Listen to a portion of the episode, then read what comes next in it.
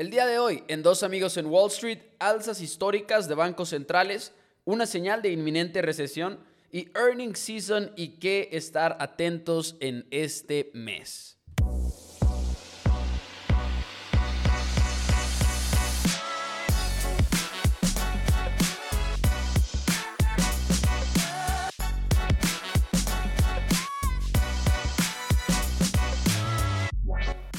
Hola a todos, bienvenidos a Dos Amigos en Wall Street. Mi nombre es Mauricio Rodríguez. Del otro lado está nada más y nada menos que Juan Pablo Carrillo, que ya hace un mes, casi que exactamente no estábamos por aquí, así que hoy le damos inicio a la segunda temporada de Dos Amigos en Wall Street. Y no les voy a decir por qué, pero uno de los dos anfitriones de Dos Amigos en Wall Street tuvo cirugía y no podía hablar, no podía ni siquiera respirar bien. Pero bueno, no les voy a decir quién, sin embargo, JP, ¿cómo estás? Muy buenos días. ¿Qué onda, Pepo? Pues al 99% porque me balconeo solo. Yo fui ese individuo. Este, pero no, aquí andamos al 100 Aquí ya andamos de regreso, de que pues estoy feliz de, que ya volvimos a este buen hábito, la verdad, este, lo extrañaba. Creo que los dos lo extrañábamos, soltar toda esta información que a veces se nos acumula y, y a veces la tengo que soltar a, quien se me atraviese. Este, pero sí, ya volvimos también. Felicidades, hermano, ya también un, un licenciado, ya por fin este graduado. Ya los Pasaron muchas cosas. Este podcast es oficialmente anfitrionado, como se diga, por dos licenciados en administración financiera. Uno que ejerce y el otro no. Exacto, exacto. ya le da este un poco de más nivel. Ya no somos eh, de uni, ya egresados. pero, pero sí, ya contentos de, de estar de regreso y hay demasiadas, demasiadas noticias en este tiempo que estuve ahí en, recuperación, pues fui de compras, Pepo. No eh, tenías nada más que hacer, JP. No tenía nada más que hacer y, oh my God, compré. Te voy a decir todo lo que compré, ¿eh? Me parece bien, me parece bien, échale. Compré primero UPRO. Casi todo está en la misma, en la misma, ay, ¿cómo se dice? Canasta. En la misma, en la misma distribución. Ok. Este, Compré Dix. Bueno, Upro, Upro, para aquellos que escuchan el podcast ya saben bien, pero si son nuevos por aquí y no lo saben, Standard Poor's apalancado, por tres. Exacto, exacto, exacto, que hemos visto que ha estado subiendo, ¿eh? ha estado subiendo, eh, recuperándose un poco y muchos dicen que, uy, que ya nos vamos a ir este para arriba. Yo no lo creo aún. Eh, hay, hay, varios analistas que dicen de que no, sí, ya tocamos el suelo en 3.600 en el Standard Poor's. Ahorita creo que estamos en alrededor de 3.800. 3.800. Ah, caray, bajo la bolsa ahorita. A ver, ya me asusté un poco. No te voy a mentir, JP, ni siquiera he checado. Sí, menos 0.39 al parecer. O sea, ¡Hala! No manches. ¡No! ¿Cuánto volatilidad? A ver, deja chico. Bueno, menos 0.39 en cuanto el... Me estoy basando en el Vanguard, no me estoy basando en sí en el Standard Poor's. Porque es el primero Pero a ver, checa, el Standard Poor's. Checa el Standard Poor's. Está en menos 0.34.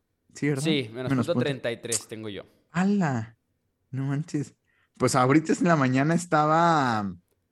Estaba positivo como casi 0.7%, así que Ahora, es earning season, que ahorita vamos a hablar de eso. Y hoy estamos viendo que bancos, más que nada, instituciones financieras. No, hoy arrancamos. Hoy es PepsiCo. Hoy lo importante fue PepsiCo, que de hecho eh, dijo que aumentó su, pronóstico para el final de año. Ok. Fueron noticias, pues buenas, ¿sabes? O sea, eh, aumentar el pronóstico de, ventas del del cierre anual es algo muy bueno, así que sorprendió.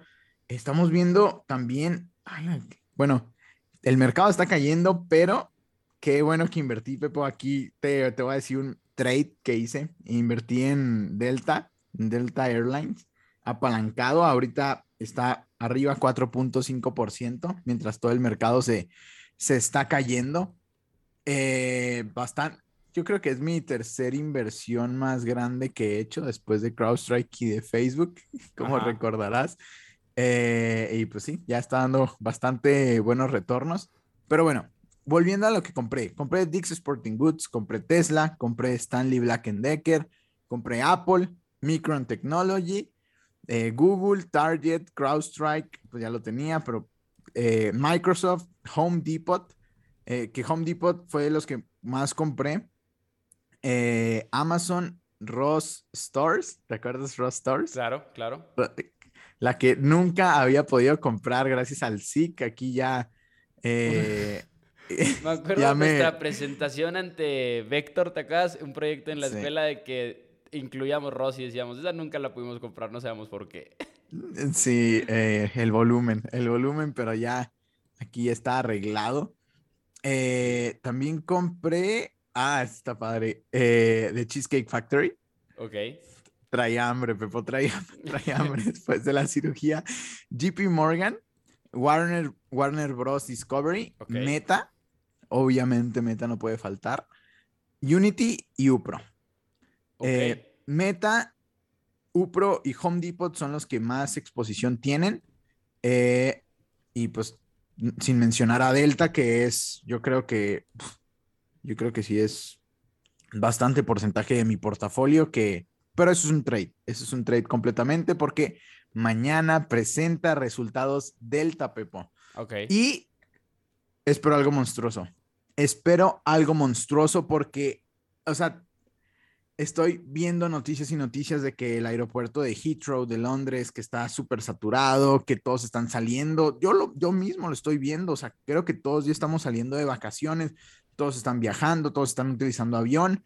Y creo que esto es algo muy, muy importante y hasta Delta lo predijo el trimestre pasado que ya iban a tener una, eh, una demanda prepandemia o algo parecido. Y es que creo que ha llegado también al punto en el cual dices tú, lo estamos viendo, estamos viendo gente saliendo de vacaciones, está uno planeando vacaciones y demás, y ya ni siquiera es si están subiendo o no los contagios, ya la actitud es me vale madre si están subiendo no los contagios, yo me voy de vacaciones.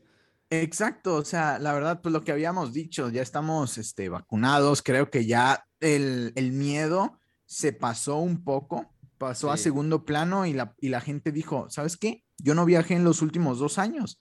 Este, entonces, pues me toca viajar, me toca viajar a, la playita, este, y, y pues sí, básicamente es eso.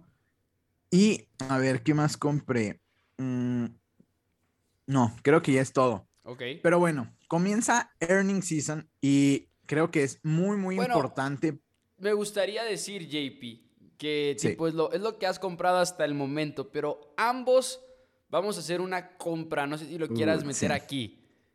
Sí, claro, sí, adelante. Quiero, quiero como que empezar diciendo y luego ya tú puedes obviamente ahí entrar con todos los detalles, pero en este mismo podcast que siempre decimos puras acciones, pura renta variable, no, sí, acciones, acciones, acciones, eh, incluso creo que si escarbamos ahí poquito en los primeros episodios de este podcast, podrán escuchar allá a Juan Pablo decir, fuck renta fija, cosas por el estilo, pero ya fuera de broma, esta semana estamos a punto de hacer una inversión que aparte yo diría es una inversión considerable, digo, dados nuestros portafolios, yo diría que es un monto eh, eh, considerable en proporción.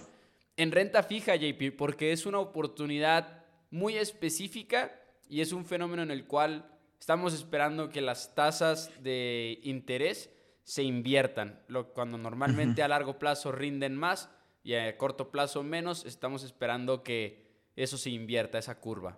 Sí, pues básicamente eh, pues sí, eh, vamos a invertir en, renta fija, eh, en CETES a, un año, básicamente.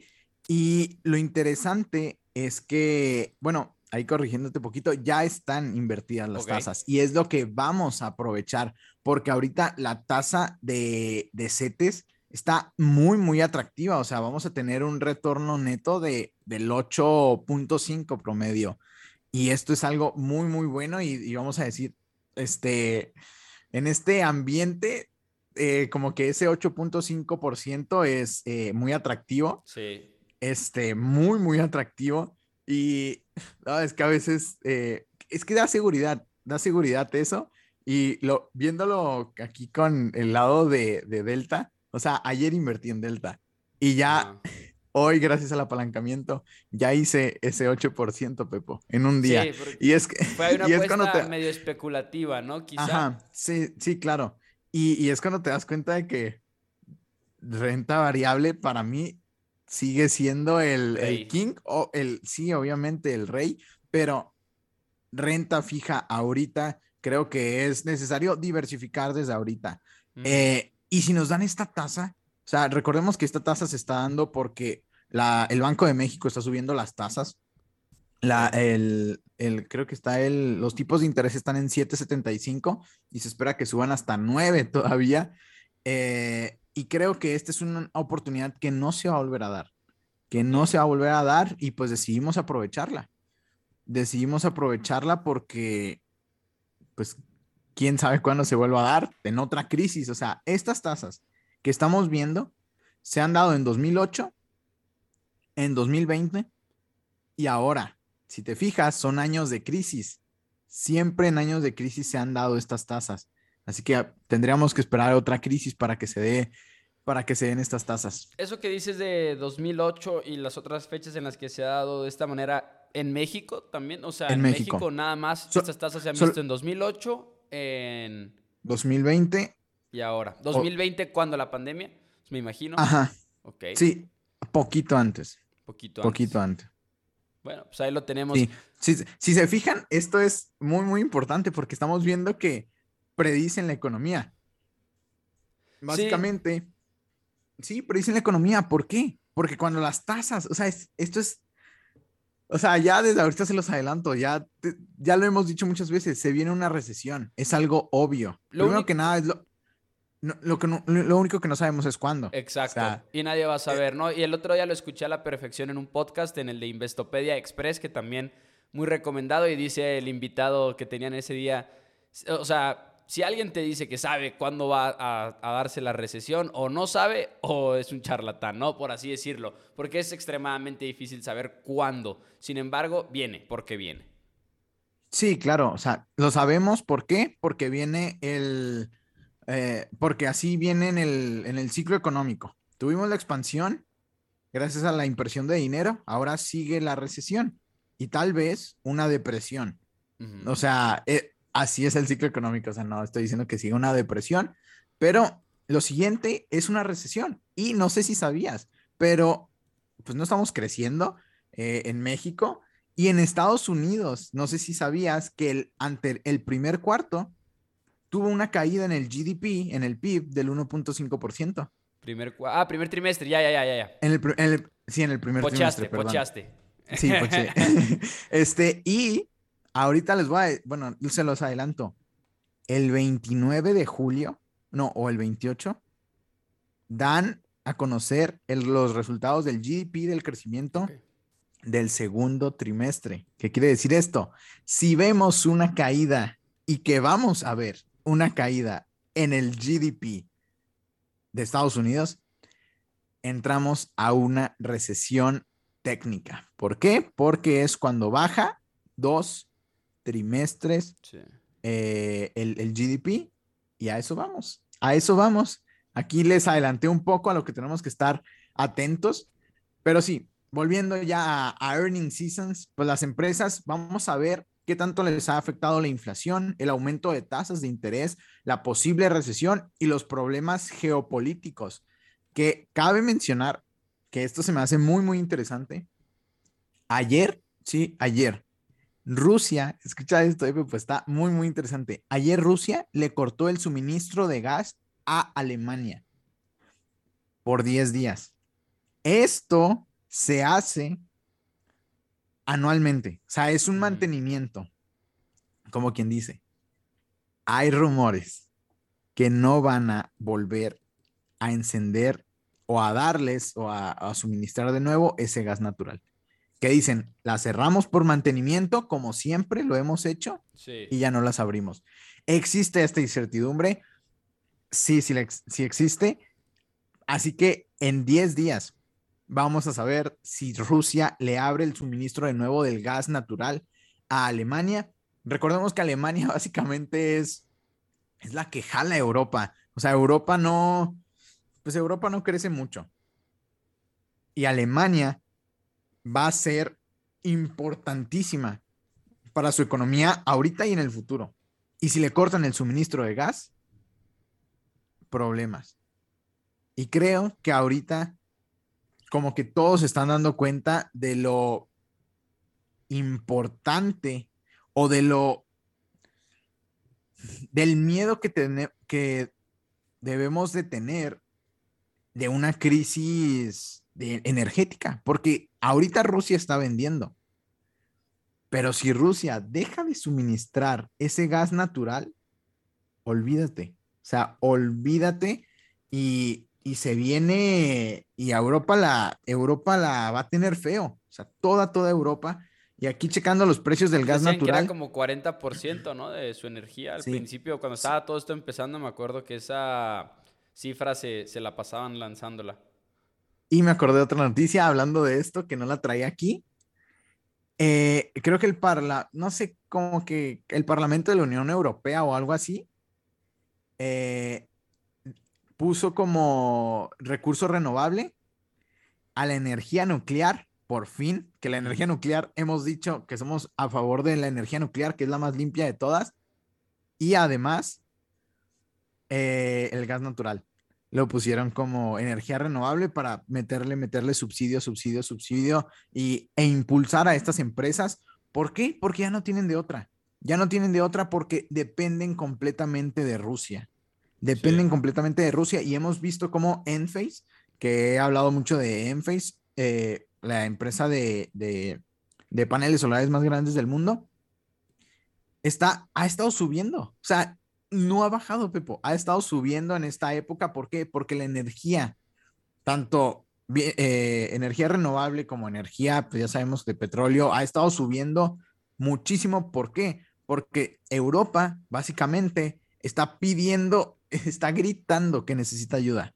¿Por qué? Porque no quiere depender de, de, Europa y también en otras noticias de Europa, eh, creo que ya aceptaron a, a Ucrania y a otro país de poder ingresar. O sea, esta solo es la solicitud.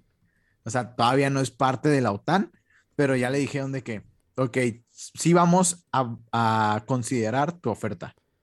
Pero esto puede tardar años, pero es una de las cosas que pues no habíamos estado eh, hablando Ahora, hoy, hoy mencionar que hoy sí bajó y bajó bastante el petróleo. Hoy bajó 6.50. Bueno, ahorita va en 6.49% en este momento, según lo que veo aquí en la computadora. Pero hoy bajó y bajó fuerte. Y era lo que te iba a decir también. Sí. ¿Por qué crees que están subiendo las aerolíneas? Por lo. Ok. Por eso, por eso. Es lo único. Las aerolíneas ahorita están tan abajo por el precio del petróleo. ¿Y cuando hiciste tu inversión contabas con eso o fue más claro, claro. timing perfecto?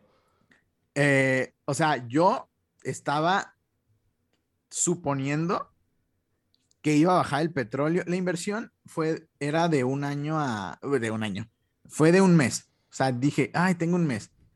Eh, si veía un buen retorno, ya vendía. Que ahorita ya está en 6.5% delta y no sé si vender o tan siquiera una partecita, porque pues recordemos ya es 12%, pero, pero sí lo tenía en el supuesto. O sea, yo sabía que los precios de Delta están así por el petróleo. Y si bajaba el petróleo, subían las acciones. No sabía que tanto, la verdad, y no sabía que iba, su, que iba a bajar hoy el petróleo. O sea, yo nada más le invertí porque mañana es earning season y yo dije, les va a ir súper, súper bien. Ya si baja el petróleo, es un plus pero pues se me adelantaron las cosas, ahora sí que eso fue completamente suerte, pero sí, por eso están subiendo las aerolíneas y quiero ver, los cruceros y todo eso, yo creo que han de estar subiendo también muchísimo, a ver, mm, Tesla, ala. Mira qué raro, también, también bajó en 6%, 6%, como que está teniendo correlación con el petróleo. Está raro porque es eh, una empresa de energía, sí, sí, es todo el sector de, aerolíneas. Delta 6%, United 6%, American Airlines 8%, eh, 5% los, los cruceros. Pero sí es por eso, de Lucky Me. ¿Todavía tengo aerolíneas o ya no? Déjame checo, ya no me acuerdo si todavía tengo o no. Hace mucho no veo mi portafolio, JP. ¿Te acuerdas que te dije que vendieras y que lo comprara y que compraras Standard Poor's? Esa vez vendí, pero no me acuerdo si toda la posición, ¿sabes? Eso es lo que no me acuerdo. Pero bueno, ¿algo más, JP, de las aerolíneas precisamente o no?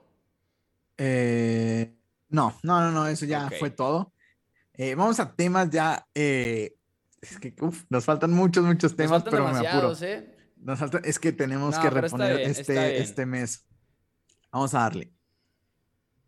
El Banco Central de Estados Unidos realizó un incremento histórico de 0.75% que no se veía desde hace 27 años, Pepo.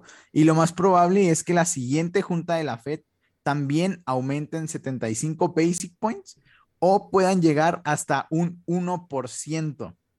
Recordemos que en mayo, no, en abril la subió la Fed 25.25%.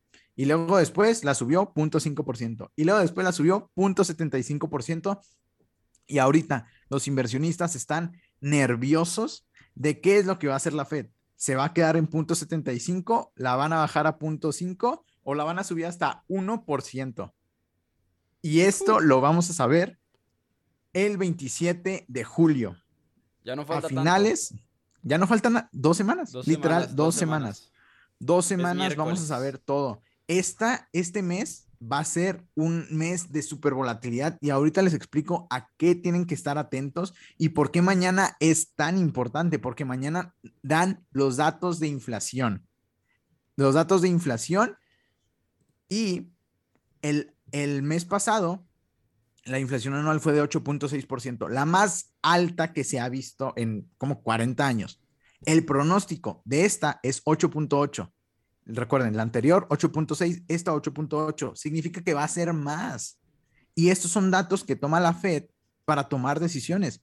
Si dice, no manches, lo subí 0.75%, no estoy haciendo nada para controlar la inflación, ¿sabes qué? Entonces le subo 1%.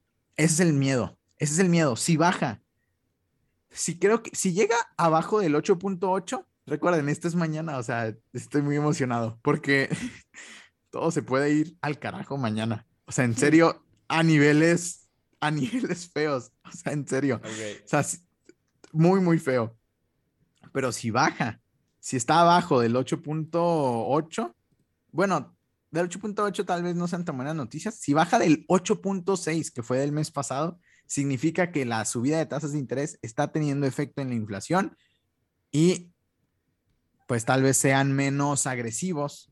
Como ya dije, ah, ya está funcionando, entonces ya no tengo que subir 0.75%, solo subo 0.5%. Claro. Esa es la importancia y hay muchos, muchos datos así que al último se los digo para estar al pendiente. Pero bueno, la Fed subió 0.75% para controlar la inflación. Eh, ya no me acuerdo cuándo, y también el Banco de México anunció una alza histórica que jamás se había visto en, en sus más de 25 años de autonomía, Pepo. Banjico subió su tasa de referencia 0.75% para ubicarla en 7.75%, copiando el comportamiento de la Fed, básicamente. Lo que haga la Fed, nosotros lo vamos a hacer. La Fed tiene su próxima reunión el 27, si no me equivoco, y nosotros la tenemos el 11, o sea, el, del próximo mes de, agosto. Eh, así que nosotros siempre estamos atrás, así que le podemos copiar. Vamos a ver si Banjico sí le sigue copiando, pero sí, espérense más subidas de tasas. No sabemos cuánto la va a subir eh, la Fed. Si la suben más de 75 por, de, más de punto 75, se viene lo, se viene también feo. hay muchos datos que, vamos a tener que estar al pendiente para tratar de predecir lo que va a hacer la Fed, pero pues obviamente esto es impredecible y yo creo que por eso ahorita está cayendo el mercado, porque ahorita está, estaba subiendo y bajó. Yo creo que están descontando que los, que los datos de mañana van a ser negativos. Es, lo que yo pienso, porque no, pues, sí sé cómo le hacen, pues información privilegiada, pero, pero sí, no, es que está bien chistoso, o sea, ves que va a salir una noticia y de la nada sube muchísimo el anterior día y luego el, pasa el resultado y es de que le va súper bien. Y, al revés, también a la inversa. Pero eso es ilegal, JP. No, no te creas. eso no lo harían ellos. sí, claro, no lo harían. Qué risa. Pero bueno, ¿por qué, ya pasando a otros temas, por qué estamos diciendo que hay señales de recesión? Mm. Primero que nada, Elon Musk, nuestro genio en vida, nuestro Tony Stark. nuestro Tony Stark, este, güey. Nuestra, el que ya eh, tiene otros dos hijos, no sé si te supiste ese chisme. No, no supe. No, de, tuvo, ay, es que mientras estaba con, ya no me acuerdo quién, y iba a tener un hijo con esa persona, tuvo gemelos con una de puesto alto de una ejecutiva de Neuralink. O sea, pero con, con alguien que podría ser categorizada como la otra, dices tú. Eh, o sea, pues ya no sé, pues ha tenido muchos exes. Ya no sé quién es la otra, pero pero sí, tuvo gemelos, o sea, y lo anunció de que, y empezó a poner en Twitter de que, eh, que tengan mucha familia y quién sabe cuánto, y, no, sí. no sabía. tiene otros dos hijos, no, es que Elon Musk, o sea, como que esa parte como que sí es de que, mm, Elon, contrólate. Ya, ya, ya. está, bien, está bien que seas el más rico del mundo y el más inteligente, pero... Pero dale tranqui. Mm, pero dale tranqui. Ok úsalo y no te reproduzcas. Pero bueno, Elon Musk advirtió que una recesión es inevitable, que venga pronto y ya hemos estado viendo noticias de despidos de la misma Tesla, Ford, JP Morgan, Meta, Oracle. Ahora sí que tú menciona una empresa y está despidiendo personas. ¿Por qué? Se está viendo esto de los despidos, primeramente para ahorrar costos después de que la inflación les afectó, obviamente. Segundo, para reducir costos ahora que ven un decremento en su, en su demanda, ya que la desaceleración económica es inminente. Ya vimos que el GDP, el PIB de Estados Unidos, bajó un 1.5% en el primer trimestre y también una recesión es muy probable.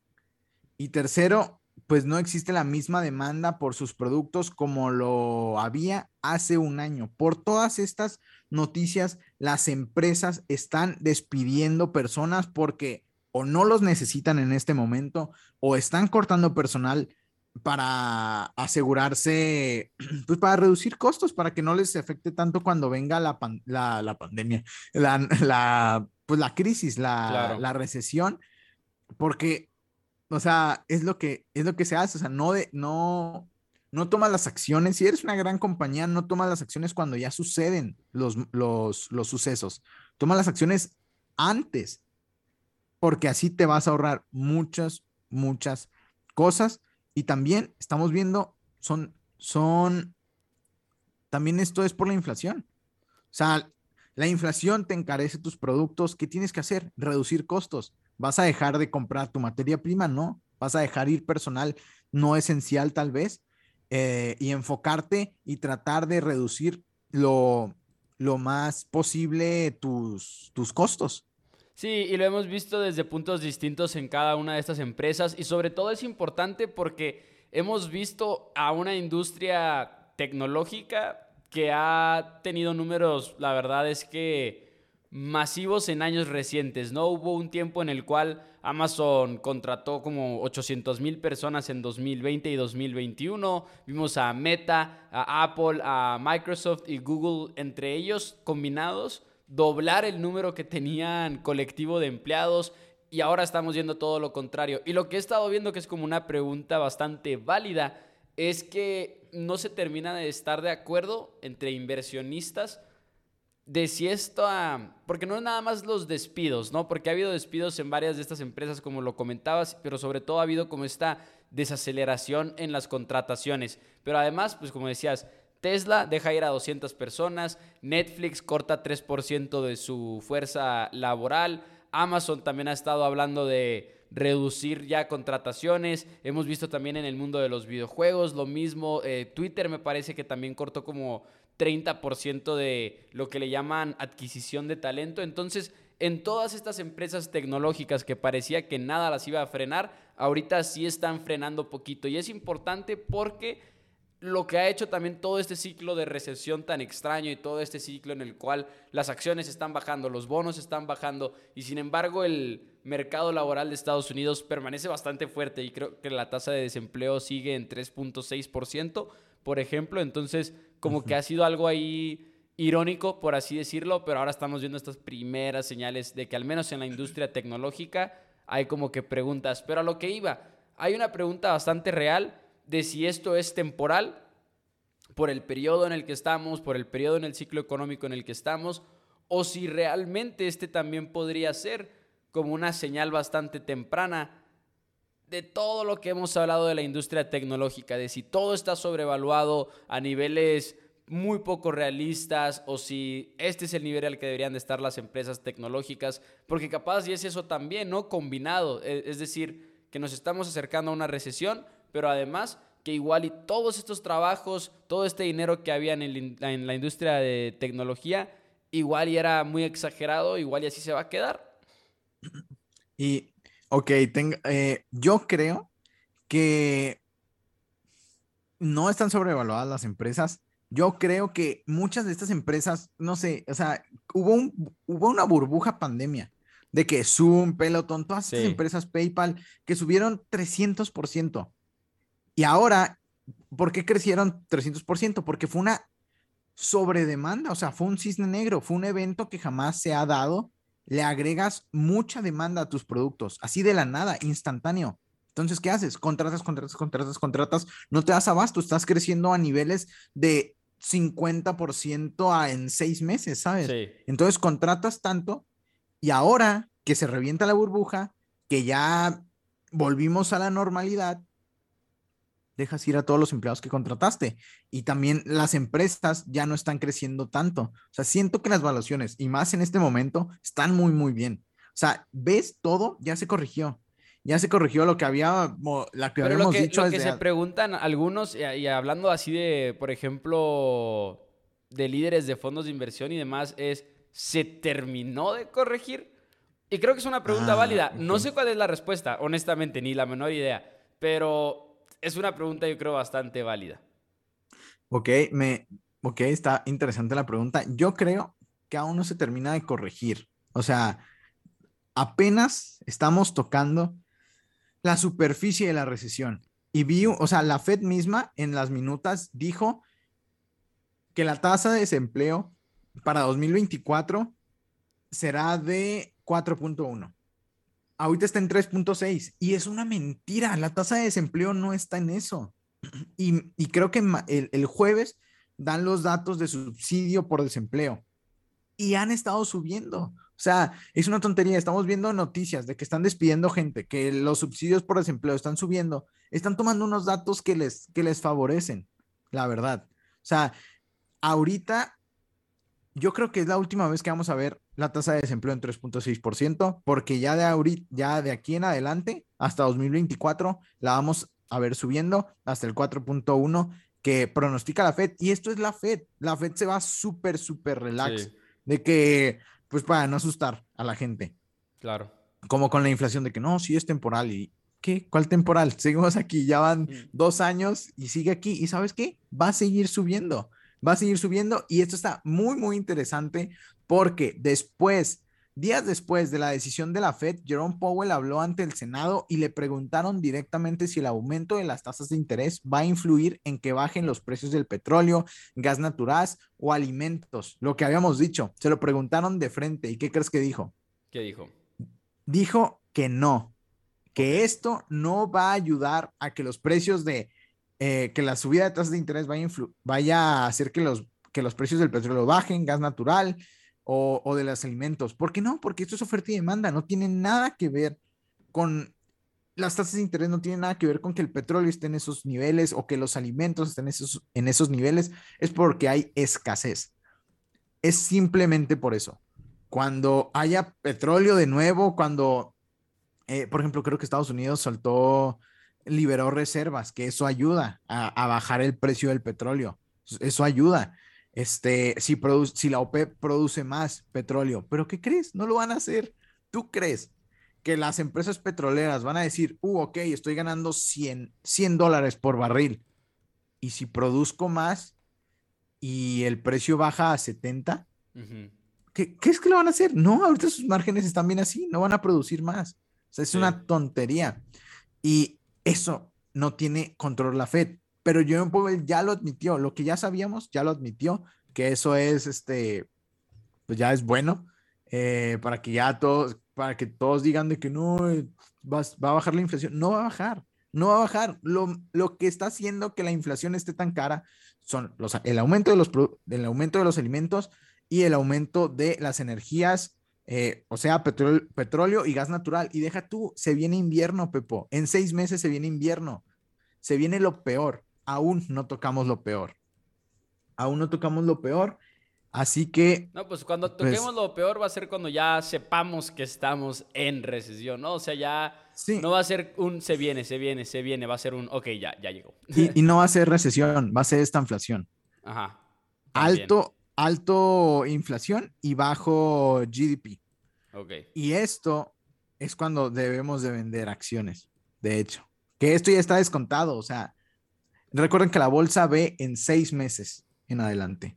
Así que creo que esto está descontado, no está tan descontado. O sea, si llegamos, si la inflación no se controla, se controla, Y, y, vemos un, y vemos que el trimestre, o sea, todo esto es en julio, y vemos que el trimestre, eh, el segundo trimestre de Estados Unidos baja, ojo, porque se vino una caída fuerte de la bolsa y ya no solo 20, tal vez 25 o tal vez más. ¿Por qué? Porque ya les está diciendo desde ahorita que, uno, el crecimiento económico está bajando y dos, no podemos controlar la inflación. ¿Por qué? Porque es cierto, no podemos controlar la inflación. Hasta Jerome Powell lo dijo porque son cosas que no tienen nada, nada que ver. Bueno, ahí lo tenemos. Algo más, JP, ya estamos llegando a más o menos a la recta final del programa que se nos está quedando ahí pendiente. ¿eh? Eh, no sé, ¿tienes otra noticia? Tengo. Nada más como un update de Elon Musk, porque pues hemos cubierto esta historia desde que arrancó casi casi, pero Elon Musk todavía está ahí, eh, pues abandonando el trato con Twitter, tal y como muchos especulaban que podía suceder. Me acuerdo todavía cuando hablábamos de aquel fondo de cobertura que invirtió en contra de Twitter pensando que esto era exactamente lo que iba a pasar. Y Twitter recientemente, el día de ayer, de hecho, le mandó una carta a Elon Musk diciendo que su abandono de esta adquisición es inválido y que es... Eh, erróneo, pero erróneo en cuanto a conducta, porque Elon Musk, recordemos lo que está alegando es, no me están dando los datos para poder hacer esta compra y evaluar todo lo que tengo que evaluar. Pero Twitter está diciendo que han dado todo lo que tienen que dar, que ellos no han hecho nada mal y pues se va a poner fuerte porque igual y se convierte en un pleito legal que se extienda por meses, quizá años. Ahorita la acción de Twitter se ha seguido desplomando todavía el día de ayer. Hoy, hoy subió 2.38 pero ayer bajó como 11%, está en 33.51 dólares, cuando recordemos que la oferta de, Elon Musk era 54.20 por acción. 54.20 por cada una de las acciones y ahorita en 33.51. Es decir, el mercado ahorita dice, no, esto no va a suceder y Elon Musk tendría que pagar, que yo sé que para Elon Musk, digo, pues el dinero es ahí un fuerte golpe, pero tiene mucho dinero tendría que pagar quizás hasta mil millones de dólares si acaso no se da, eh, en daños, si acaso no se da el acuerdo. Pero no ha sucedido todavía nada por completo, entonces seguimos a la espera. Sí, sí, sí, sí, seguimos a la espera y disculpen por la alarma. este, pero sí, o sea, ya se salió del, del, trato y me da risa porque Laura me mandó un, un meme que subió el mismo Elon Musk que dice de que dijeron que no podía comprar este Twitter y luego después, después ellos no iban a, a dar la información de los y luego después, ahora quieren que me, ahora me quieren forzar a comprar Twitter y ahora tienen que dar la información de los bots en la, en la corte. Así que todo le sale bien a Elon Musk. Tal vez sea una jugada, ¿sabes? De que en, la misma corte de, de que él, él, ya vea los, los informes de los bots y diga, ah, ok, ya lo compro. ¿Sabes? No sé, son muchas cosas, pero Classic Elon.